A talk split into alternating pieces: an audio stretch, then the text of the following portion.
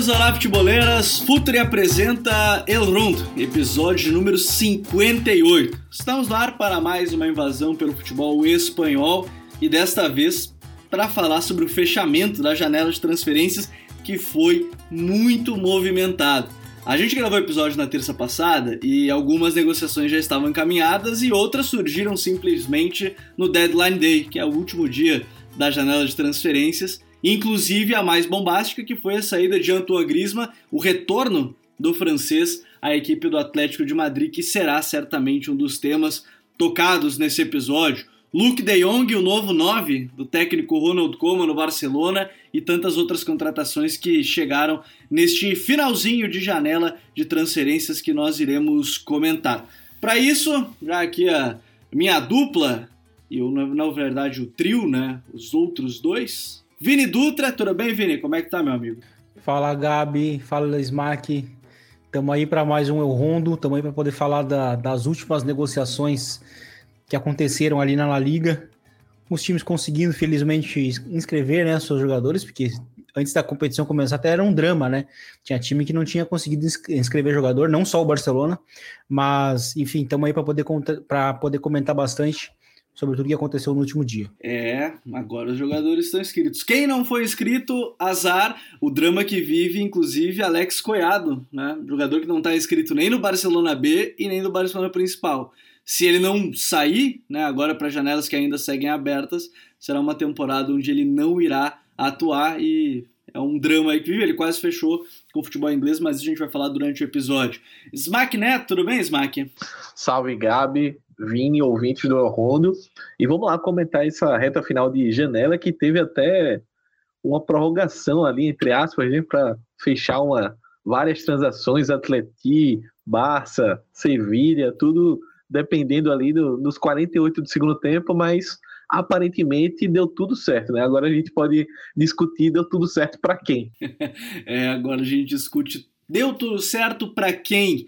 Quem sai mais forte nessa janela de transferência? Então, futeboleiros e futeboleiras, vamos para o último dia, o fechamento da janela da Espanha e agora sim, começa a temporada de La Liga.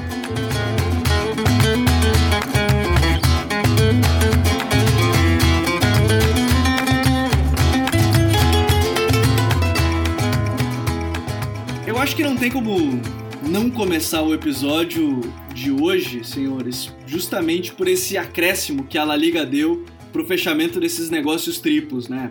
A saída de Saul Niguez, da equipe do Atlético de Madrid rumo ao Chelsea, isso eu deixo, é, e tem um episódio muito legal no God Save the Game já sobre a chegada né, do, do Saul Niguez na equipe do Chelsea, mas nesse meio tempo uma negociação estava ligada a outra. E com a saída de Saul, o novo camisa 8 do Atlético é ele, Antoine Griezmann, vestirá a camisa 8 nessa sua segunda passagem pelo clube comandado por Diego Simeone.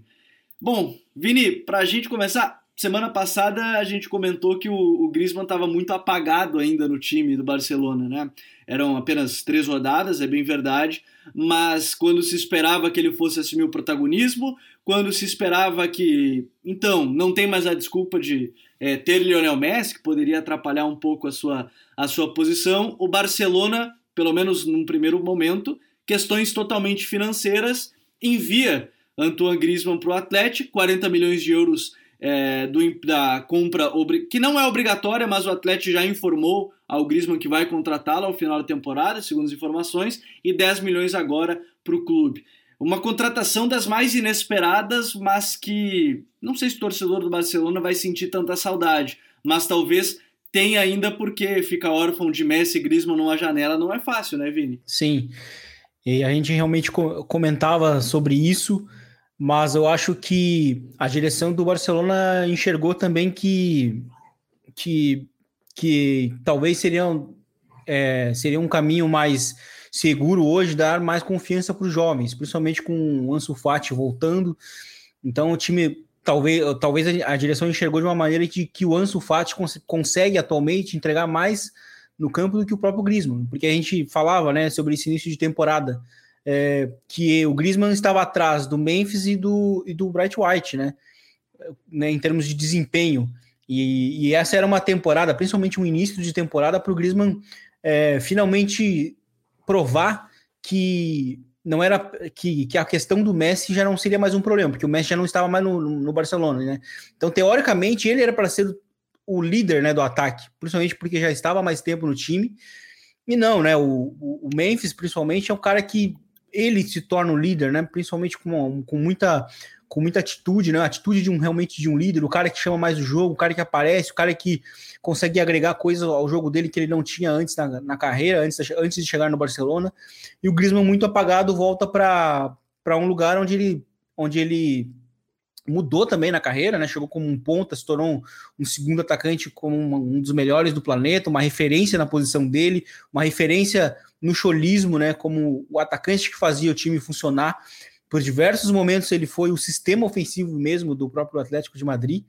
Então acho que ele volta para esse resgate na carreira. Depois de uma passagem muito apagada no Barcelona, uma passagem marcada primeiro inicialmente pela dificuldade, é, pela, né, pelo match ali com o Messi, depois pelo próprio uh, comportamento dele é, bastante apagado, né? Um comportamento de um Griezmann sem muita atitude, né? E que era um Griezmann que voltava a ter atitude quando jogava com a seleção francesa, né? Então acho que provavelmente a gente vai ver isso agora nesse retorno. E é, por parte do Atlético é uma contratação que demonstra muita, muita ambição, porque a gente, a gente até falou no episódio passado, né? Ou um, um dos episódios passados. O Atlético de Madrid hoje ele tem o melhor elenco porque ele é de novo até retornando para uns episódios do ano passado o Atlético de Madrid, ele tá, ele tem o, o, seu projeto, ele está alguns anos à frente do, de Real e Barcelona, né? Enquanto que Real e Barcelona estão buscando encontrarem os caminhos, o Atlético de Madrid, com aquelas contratações que fez na temporada passada, né, com várias gente, várias, várias, várias contratações chegando, é, ele já está alguns passos à frente e conquistou um título, ou seja, é, esse projeto já é um, um projeto vencedor e que agora está buscando dar um passo adiante, talvez na Champions, certamente. Porque se a gente olha para o ataque, foi um time que buscou o Matheus Cunha, foi um time que agora busca o Griezmann, é um time que ainda tem o João Félix no ataque, né? O, o próprio Angel Correia que é muito é, que é muito decisivo. Então, assim, é um time muito ambicioso. É um time que sabe que atualmente tem o, o elenco mais. É, tem o, elenco mais ajustado, o elenco mais de fato pronto né, da La Liga. Então ele tá afirmando isso, né, com, a, com, o retorno do Griezmann. Vamos ver como é que o, o Griezmann consegue é, devolver isso em campo, se ele consegue confirmar a expectativa de que ele vai se tornar um jogador novamente muito se sentindo confortável, se sentindo importante num, num clube onde ele teve muito sucesso. Eu acho que é aí que, que mora. Inclusive, o Atlético vai ter que. É, a gente vai ter que ter um episódio apenas sobre o Atlético, porque talvez essa seja a temporada de fato de, como o Vini falou, sobre querer chegar na Europa, né? Com tantas opções. É, é muito curioso que talvez hoje seja. Essa seja talvez a primeira temporada que o Atlético tem o melhor ataque entre os três. Né, entre Real Madrid, é, é Barcelona e o próprio Atlético, talvez seja uma discussão que se tenha mais para frente. Mas, o Smack, quando a gente fala de, de sair ganhando nessa negociação, é curioso porque na teoria o Atlético nem precisava do Griezmann, mas o Barcelona não tinha como ficar com ele aparentemente também por questões financeiras. E no fechar, da, no apagar das luzes, o, o, o Simeone ganha um atacante que, na sua melhor forma, é um dos cinco, seis melhores da sua posição, né? É, né? Ele ganha um atacante que, jogando com ele, né? Jogando pelo Atleti, chegou a estar na conversa aí de bola de ouro, né? De melhor do mundo. Então, é um reforço grande. E o Atleti, ele teve aquela mentalidade de time gigante, né? De time guloso. Tá, eu tenho aqui o Soares, tenho aqui o Angel Correia, que tá me entregando muito, eu tenho o João Félix, que é uma promessa, eu trouxe agora o Matheus Cunha, mas surgiu uma oportunidade de mercado e que, assim, para o Atleti, além, para além da questão de técnica em si, né, da contratação, tem a questão do orgulho, né? É, o Barcelona forçou uma barra para tirar o Griezmann, o Griezmann forçou uma barra para sair, e aí duas temporadas depois, salvo engano, são duas ou três temporadas. Né? A terceira temporada ia ser agora. O Isso. Griezmann volta por um terço do preço estipulado, pelo menos, né? Então você vendeu por 120, está trazendo aí por empréstimo, vai pagar no máximo 40 milhões. Acho que foi isso que foi noticiado. Então, assim, tem essa questão também do orgulho, do atletismo impor e de se colocar como um gigante mesmo europeu, né? E a gente sabe que muitas vezes isso também funciona assim, né? Funciona não só dentro de campo, mas nos bastidores. Isso acaba sendo levado também para o campo. Então, Simeone ganha mais uma opção bem interessante e o Atlético completa uma janela de transferências bem forte, né? Para quem está pensando em não só na La Liga e conquistar esse bicampeonato, a gente já mencionou aqui em outros programas o desafio que é conquistar um bicampeonato não sendo Real Madrid ou Barcelona. Acho que o Atlético tem condições de chegar lá. E para além disso também tem o fato do, da Champions, né? O Atlético caiu no, num grupo pesado, grupo forte, mas com essas contratações é um time que tem total condição aí de brigar pelo primeiro lugar do grupo e quem sabe é, chegar longe na competição. E, e, e, nesse outro lado, né, se a gente fala que de um lado o Atlético vai e, e consegue trazer o Griezmann, o Barcelona chega e muito torcedor queria que não tivesse esse acréscimo nas inscrições porque de última hora se veio a contratação do Luke de Jong, centroavante que estava no Sevilha, da seleção holandesa. Se não me engano, o Coman comandou o Luke de Jong apenas um jogo com a seleção, o que prova que nem com o Coman ele era titular né, na seleção holandesa, mas foi um pedido aparentemente do próprio treinador para ser mais um 9. E, e, isso traz talvez até outros debates à tona, né? Porque aparentemente é, Agüero ainda tem mais aí pelo menos oito semanas fora, né? Sete semanas fora. Uh, apesar de inscrito. Ansu Fati, que agora é o novo camisa 10, está recebendo essa oportunidade, é, talvez não seja esse 9 que o Coman vai usar, e aí você tem o Memphis. Né? E aí, Vini, a gente fala de um cara que, particularmente quando a gente fala do mercado do Barcelona, talvez essa para mim seja a contratação mais estranha. As outras todas faziam sentido. Ah, o Agüero foi para ajudar a ficar o Messi? Pode ser, mas ia servir também para ser o, o 9 reserva. É, e ainda tem o Bright White, nem se tem outro 9, que é o Bright White também, que, está jogando também uma, uma posição. O Luke de Jong, ele chega, talvez a grande pergunta seja por quê? Porque assim, 9-9 o Barcelona tem os seus, né? É, não, vai, não tem o Agüero agora uma boa parte da temporada, né? Aí mais sete semanas, mas o Luke de Jong chega para ser aquele 9 totalmente reserva que vai entrar volta e meia, né? Sim. É, muitas das contratações de último dia, se a gente olha de uma forma geral, até um axioma, isso que eu vou falar. Se a gente olha por cima, assim, são muitas contratações que, que chegaram assim apenas para compor o elenco, né, de uma maioria, né? Óbvio que algum outro realmente a gente vai imaginar que vão ser titulares, mas analisando assim, principalmente quando eu fui vendo assim as contratações aconteceram, é, não, esse cara vai chegar para compor o elenco.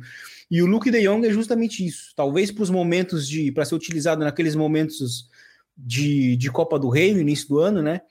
É, e também em situações muito ocasionais em que o time, sei lá, precisa de um, fazer um gol e precisa de um 9 né, alto para cabecear. Né? O Luke de Jong é um cara que é, é também criticado por ser um finalizador, né? um, não é um dos finalizadores mais é, exatos, né? Como posso dizer, de, enfim. Ah, acho que o dado que pode te ajudar, Vini, o dado que pode ajudar é que na última liga ele foi o atacante que mais perdeu grandes chances, foram 20 né, ao longo da temporada. Gols que fizeram falta para o Sevilla em um, um, certo momento, querendo ou não, e fizeram trazer o, o Enesiri. Mas acho que assim a gente consegue, com o número, tentar mostrar o que, que é isso que o Vini quis dizer. Isso, então eu acho que ele, ele, ele talvez ele imaginou assim, bom, o, o, o Agüero não é um cara que consegue ficar saudável o ano inteiro, né? É um problema da carreira do, do Agüero.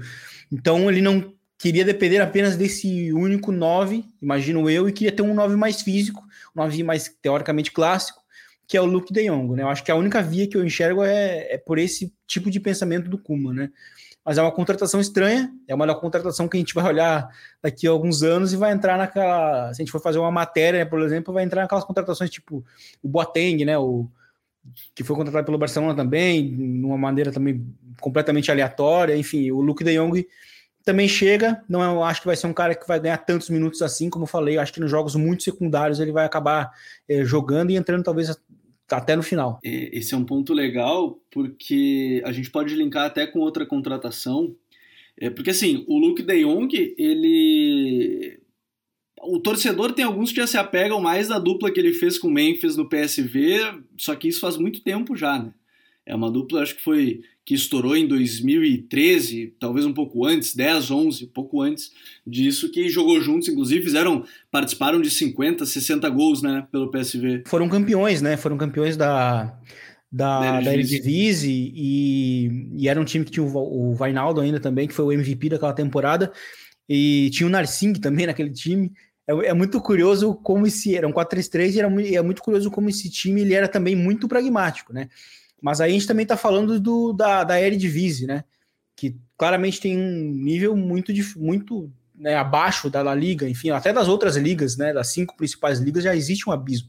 Então é natural a gente ver muitos jogadores da Eredivisie se destacando né, na, na própria campeonato holandês, mas não conseguindo mesmo é, nas outras principais ligas, né? Então acho que é importante a gente, a gente observar isso e o Luke De Jong é um desse tipo, é um desse tipo de jogador, claramente limitado, é um jogador como eu imagino vai chegar para jogar pouquíssimos minutos mesmo e, e deve ter chegado principalmente pelo, pelo raciocínio que eu imagino de ser um 9 mais físico, né? É, e aí, de uma certa forma, o Smack, o, o torcedor pode se perguntar: tá, mas olha só, ali em Madrid, um pouquinho afastado da, da, do centro, do grande centro, ali em Vallecas, você tem o Raio Valecano trazendo El Tigre Falcão Garcia. E aí o torcedor pode pensar: tá, mas então você queria um 9, 9 de área, que vai entrar em momentos.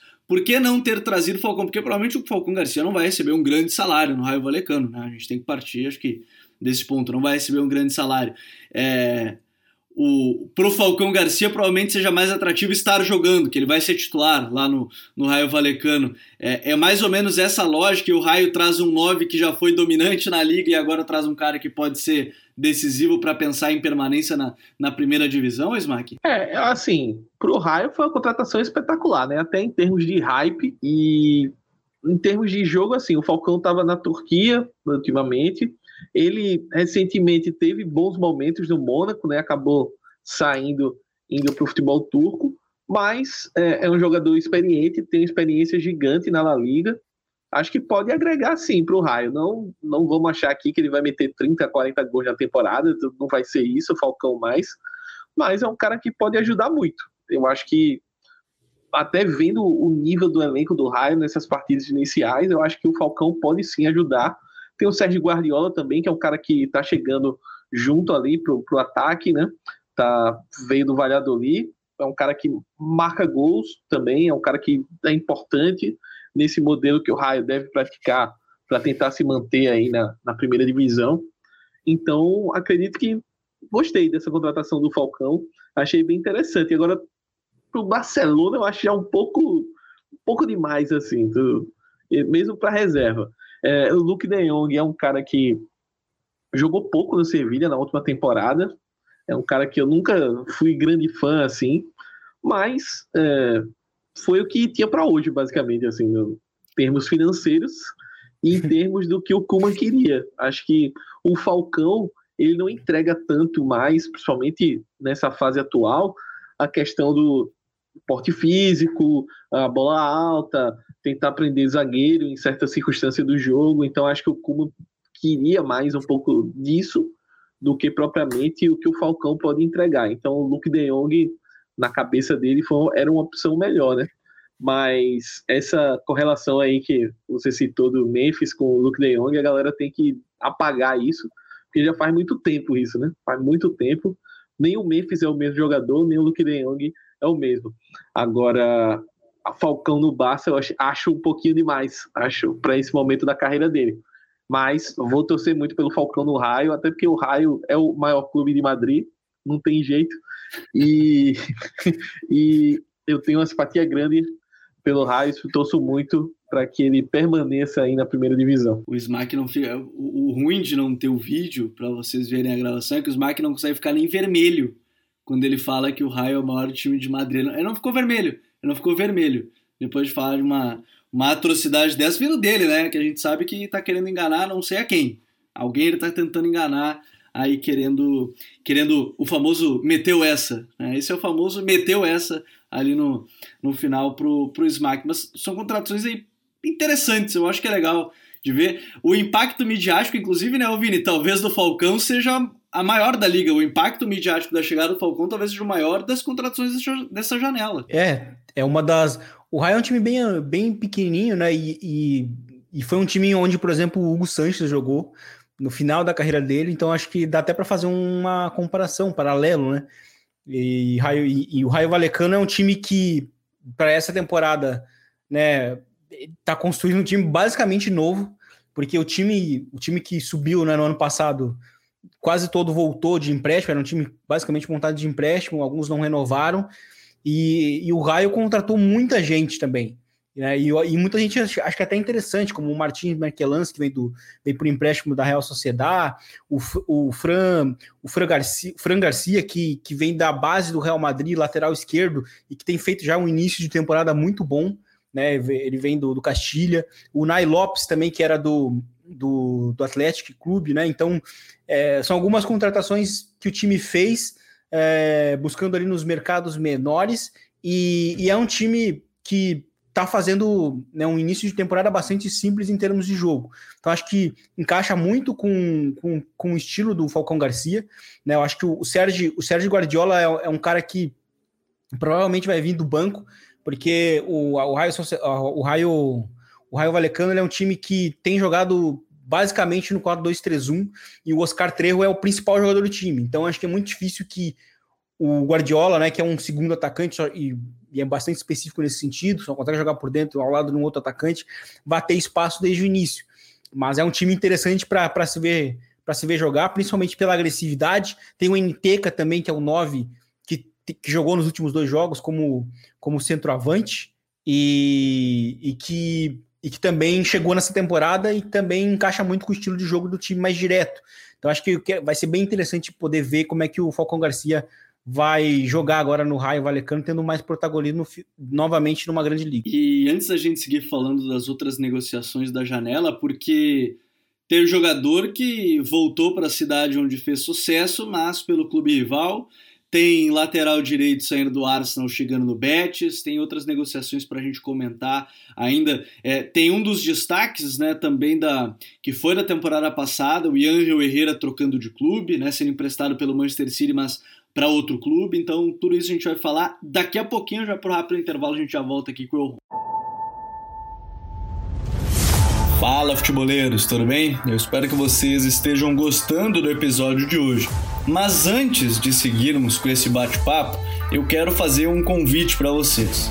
Se você quiser receber conteúdo exclusivo no site, ter acesso às matérias fechadas, vai lá na aba Club faça parte do Futuri Club por apenas 12 reais mensais ou até mesmo em planos semestrais com desconto ou até mesmo anuais. Você ainda vai ter direito a desconto nos cursos do Futuri. Então, fique ligado. Além disso, eu quero lembrar para vocês que esse episódio também tem o apoio do Futuri Pro, o departamento de análise e mercado do Futuri. Seu time gasta menos dinheiro e ganha mais jogos. Para mais informações, mande um e-mail para comercial@futre.com.br. E para a gente falar de outros negócios também interessantes dessa janela de transferências, eu acho que é legal, até vamos começar pelo Betis, que fez uma janela modesta, a gente parar se não ter grandes nomes, mas traz uma posição que ainda buscava uma reposição ao Emerson, né, que foi para o Barcelona, agora no Tottenham, né? Então tem mais essa situação ainda, né? A saída do Emerson hum, do Barcelona já foi para o Tottenham, jogou três jogos e, e, acabou saindo do clube. O Betis busca o Bellerin. Né? E, e, o Bellerin, eu não sei que nível ele chega hoje, Vini, não sei se chegou a acompanhar um pouco mais ele no Arsenal, mas assim, é, talvez para o que pede o Betis vai funcionar. Não sei se o nível de exigência que ele já estava no Arsenal já era muito maior do que ele podia entregar. Talvez numa menor pressão possa funcionar, né? Eu acho que é uma contratação bem interessante, principalmente, principalmente em termos ofensivos, né? O Montoya até fez um bom início de temporada, jogou até bem contra o Real Madrid defensivamente, mas é mais defensivamente. Então acho que o, o, que o Betis deve estar enxergando aí é muito mais um lateral que consegue oferecer é, em termos de, de ações ofensivas, né? Ele é bom, ele é bem importante em termos de aparecer por dentro, aparecer por fora, ele tem um bom passe, é importante em saída de bola, né? Também pode aparecer em projeções, marca gols. Então acho que achei uma, uma, uma das melhores contratações assim desse segundo nível. É, acho que o Bellerin é um, é, um, é um jogador que tem bastante potencial para ser importante novamente em algum clube. E para fechar sobre o Betis, eu gostei também da, do retorno, no caso do Pezela, né? O Herman Pezela, porque a, o miolo de zaga do Betis também é um, tem sido um problema nesse início de temporada. E ele volta, né? Depois de uma, uma passagem na, pela, pela Fiorentina. É, acho que é um, é um cara que também pode acabar somando, mas a, a contratação do Bellerin me, me agradou bastante pela, pela, pela profundidade que ele pode oferecer pela direita. Rodri Sanches, do ponta, né, o baixinho, também tem jogado bem, né, da base, é, então acho que pode ser um lado direito bastante forte. Né, o Ruibal também é um cara que ganha muitos minutos, sendo esse extremo também pela, pela, pelo lado direito. Então acho que vai ser bem interessante ver esse, esse lado direito ofensivo do Betis. É, tô, confesso que tô, tô curioso, porque o Bellerin talvez tenha características um pouco diferentes do Emerson, né, Smack? Mas é um cara que, enfim, aparentemente para essa para essa necessidade do clube deve funcionar bem. É, eu também acho. Até porque o titular da posição nesse começo de temporada era o Montoya, né? E um abraço até para o meu amigo Vitor, nosso amigo Vitor. E ele é um, grande apreciador, entre aspas, do futebol do Montoya. Comemorou bem essa contratação do Bellerin acho que o Bellerin pode agregar sim no Betis, pode ser um, até um reencontro com a, com a certa regularidade dele estar tá jogando, né? Ele no Arsenal passou por bons e maus momentos, alternou, oscilou, e acredito que nessa fase agora no Betis ele chega com, com bem com a moral e com tudo para ser titular, né? Para ter uma sequência que eu acho que é o, o que ele precisa também um pouco nesse momento da carreira dele, né? E sem contar um ganho estético, né? Uma bela foto aí do Bellerin no começo da, da apresentação, Bellerin, seu bigode bonito, oriçando a internet, mas dentro de campo acredito que ele vai sim ser um ganho bem interessante para esse time do Pellegrini, que estava precisando da, desse reforço na posição, né? O time buscou algumas alternativas aí, mas a perda do Emerson ela foi muito sentida e no começo da temporada a gente pôde ver isso bastante é, nos jogos. Acho que o, o Betis precisava sim de um, de um lateral uh, com um pouco mais de consistência. Eu acho que o Bellerin pode dar isso. Eu ainda tenho a impressão que o Montoya daria um belíssimo zagueiro. Como lateral, prefiro ele. Eu gostaria muito de vê-lo como um zagueiro, que eu acho que seria uma posição que ele ia funcionar bem, viu? Mas, uh, e sobre o Bellerin, sobre a beleza do Bellerin, o Smack é o nosso hipster, né? Bellerin é o famoso hipster da bola. Ele fez, para mim, a melhor campanha, só que o problema é que ele tava fazendo no Arsenal, né? Que a cada gol que o Arsenal fizesse, ele ia plantar uns 300 árvores, só que aí o Arsenal ficou uns dois jogos sem fazer gol, aí já caindo em cima dele, né? E se não tomasse gol, ia plantar mais não sei quantas, e enfim. É difícil contar com o Arsenal é um problema sério, né? Um abraço aí, inclusive, para o nosso Felipe Borim, aí, o nosso designer. Mas contar com, com a bondade do Arsenal já complica um pouco mais. Coitado do nosso Bellerin. A campanha foi ótima. O problema foi o clube que ele escolheu para resolver fazer a, a campanha no momento que vivia o, o Arsenal.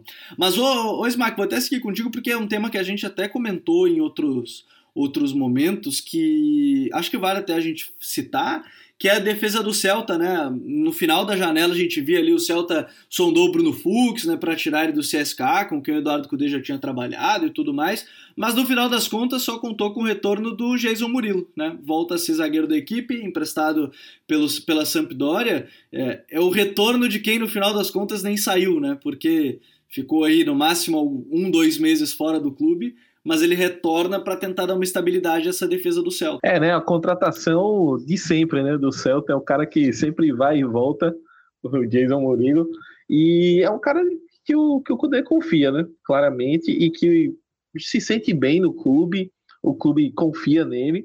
Eu até estranhei porque ele já não começou na temporada, mas essas coisas de contrato, né?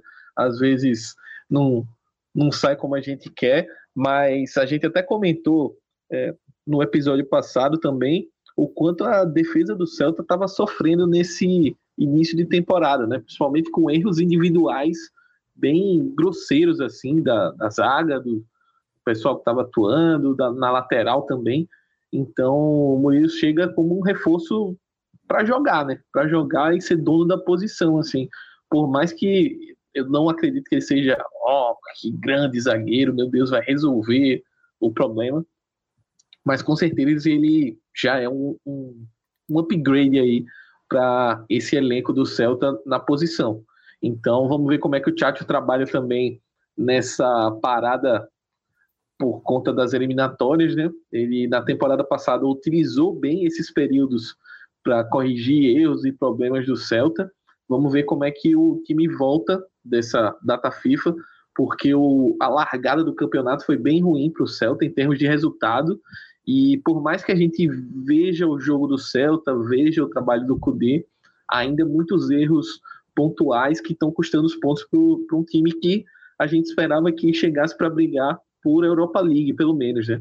E nesse começo de temporada a gente está vendo outros times aí largando na frente e o Celta ficando para trás. Então é necessária essa recuperação mais rápido possível. Eu ainda estou separando a contratação que a palavra não é aleatória, a palavra é mais surpreendente, acho que é surpreendente também, que a gente falava até no episódio passado de contratações surpreendentes, que é a do Javier Pastore no Elche, mas a gente já vai falar sobre isso, porque Vini, uma negociação é, te chamou mais atenção porque você acaba acompanhando mais o futebol alemão também, que foi a do Hope, né, vindo do Schalke, fechando com o Mallorca, né, estadunidense. Mais um agora na liga, né, junto com, com o Serginho Deste, e tem outros dois, se eu não me engano, ainda é, jogadores norte-americanos na, na, na, Liga Espanhola. Mas o que, que dá para falar desse jogador? Né? Ele, ele, chega aí nessa transferência vir do Schalke, que é uma surpresa, né, apesar do momento do Schalke ser enfim, segunda divisão, aquela coisa toda, é, ainda é o Schalke contra, contra a equipe do Mallorca. Como é que é essa contratação? O que, que dá para agregar aí o Roupa? É, me chamou a atenção justamente porque ele era um cara que se falava, inclusive, em projetos mais ambiciosos dentro da própria Alemanha, como Wolfsburg, como Leipzig, né, projetos que consigam, o próprio Hertha, é, times mais ambiciosos, né?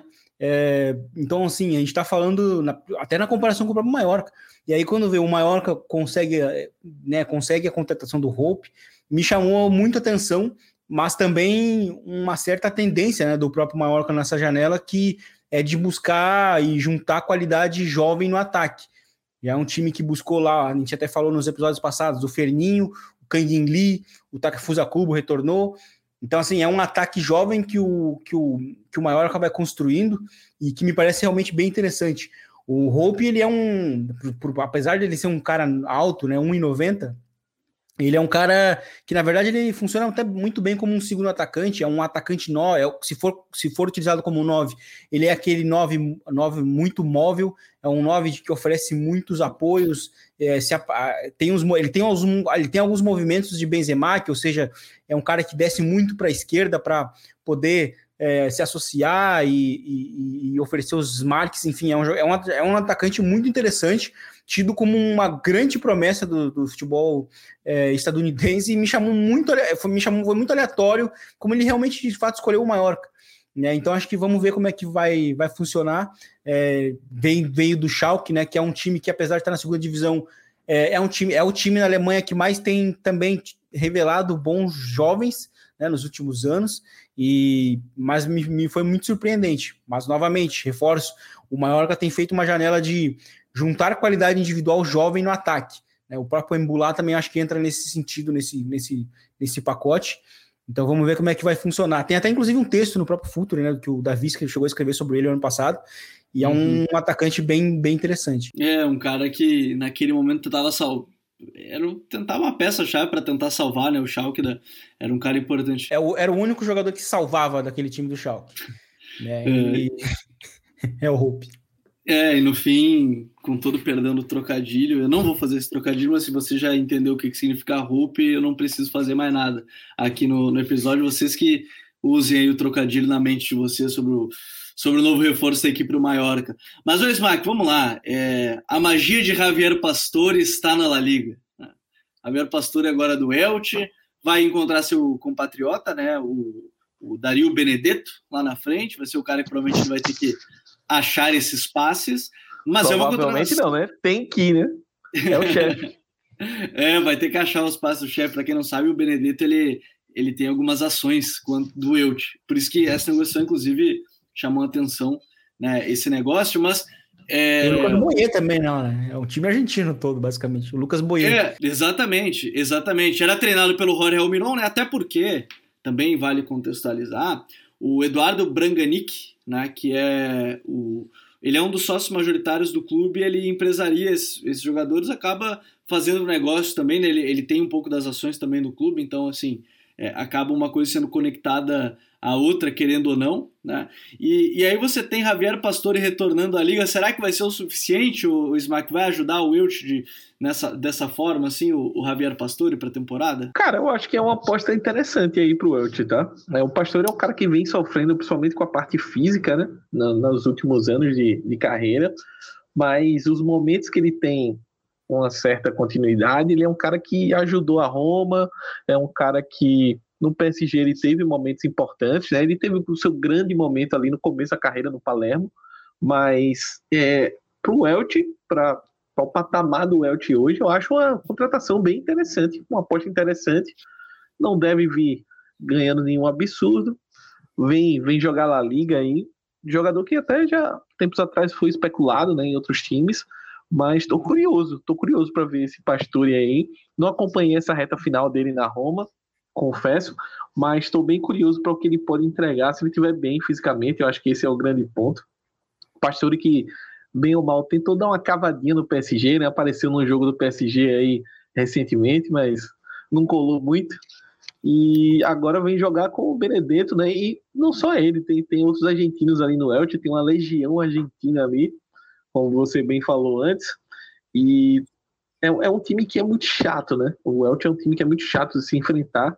E eu acho que o Pastor ele pode se encaixar bem aí, pode ser um cara que consiga dar umas assistências, marcar os seus golzinhos e ser importante nessa caminhada para o Elche que fatalmente vai pensar em permanência, né? Não, não, tem muitas aspirações além dessa. É, o que me chama atenção, sobre essa legião de argentinos, inclusive, além do Javier Pastore, o volante Ivan Marconi, que jogou no, na equipe do Boca. Além disso, os atacantes Carrijo, Lucas Boyer, o Piatti e o Benedetto. Então, é o sexto argentino, é, é o sexto argentino aí da, da equipe do Elche. Mas, senhores, para a gente fechar esse episódio, que é legal a gente, nesse balanço, eu acho importante a gente até citar. Ô, Vini, quem é que saiu ganhando nessa janela de transferência na Espanha? O Atlético, porque conseguiu reafirmar o status de ter o melhor elenco. Acho que o Atlético de Madrid ele sai vencedor. É, o Real Madrid fez uma contratação no finalzinho ali que foi importante, na verdade, as duas, né? Chegada do Alaba e, e, e, a contratação do Camavinga foram importantes, mas eu acho que o Atlético ele reforça o status de ser o elenco mais consolidado da La Liga hoje, com a, com a chegada do Matheus Cunha para se transformar de vez no 9 e o retorno do Griezmann, que foi um cara muito importante na passagem vitoriosa do time. Smack, quem é que sai ganhando? É, talvez, ah, talvez todos respondam ainda o Atlético, mas quem é que sai ganhando nessa janela de transferências? Ah, eu acho que não tem como citar outro clube que não seja o Atlético. É, é um time que se reforçou pontualmente muito bem, é, conseguiu aí fazer um, um negócio, entre aspas, um luxo, né? Que é trazer de volta o Griezmann, um jogador que tem diversas qualidades, apesar de tudo que o Vini colocou sobre a fase dele no Barcelona. É, é um cara que tem muito potencial e não é que, que é um cara que sempre está jogando mal, porque quando a gente assiste a França, acompanha a França e acompanhava alguns jogos do, do próprio Barcelona na temporada passada. Nós víamos qualidade no Griezmann, então não é que ele está numa fase horrível, não está fazendo nada. Acho que vem para agregar ao Atleti que já tinha um, um, elenco muito forte e agora reafirma isso, né? É, como, como o Vini falou, a contratação em si, as contratações do Barcelona eu achei bem interessantes, ou do, do Real Madrid também, o Barcelona também, as contratações que fez achei interessante, mas Real Madrid contratou pontualmente, né? Queria o Mbappé, eu acho que esse é o, o grande porém aí da janela do, do Real Madrid. E o Barcelona também fez algumas contratações interessantes, né? mas no geral perdeu também muito jogador. Então acho que nessa nessa conta aí de forças, acho que o Atlético sai na frente. E a gente vai ainda comentar sobre isso certamente nos episódios, porque o Atlético vai merecer uma menção maior quando a gente fala do que promete nessa liga na temporada de 2021-2022. Mas, Veni, até a próxima, importante para quem está ouvindo o episódio, está ouvindo na segunda-feira. A partir de agora, toda segunda eu rondo, porque à noite teremos sempre a gravação do Código BR, né, ao vivo também no YouTube. Então, como o episódio sairia na terça, aí por isso eu rondo vai para segunda-feira. Segunda-feira você já começa a semana ouvindo tudo sobre futebol espanhol. Valeu, Vini. Grande abraço. Valeu, Gabi. Valeu, Smack. E até a próxima. Vamos poder agora finalmente analisar bastante a La Liga com seus elencos já definidos. E eu acho que até para destacar o final, assim, a pergunta até não foi essa, né? Tipo, mas eu acho que o Mallorca seria tipo o time mais surpreendente, né? Dos que for, foram contratando, justamente pela, é, pelo comportamento, né? Teve um padrão. Então me chamou bastante atenção. Vamos ver como é que o time vai desempenhar. Na verdade, os times que subiram se mexeram muito, principalmente o Raio Valecano, eu acho que foi quem mais contratou. E o Elche, que não caiu, mas quase caiu, também se mexeu bastante. Então vamos ver como é que vai ser essa esse início da La Liga com os, com os elencos definidos. No mais, foi um prazer e até a próxima. É, tem que ficar de olho nessa equipe do Mallorca. Smack, até a próxima, valeu, até semana que vem. Valeu, Gabi, valeu, Vini, né? Até a próxima. Gostei bastante aí. Uh, e agora não tem mais o que fazer, né? Pelo menos até janeiro, todo mundo abraçado com esses elencos.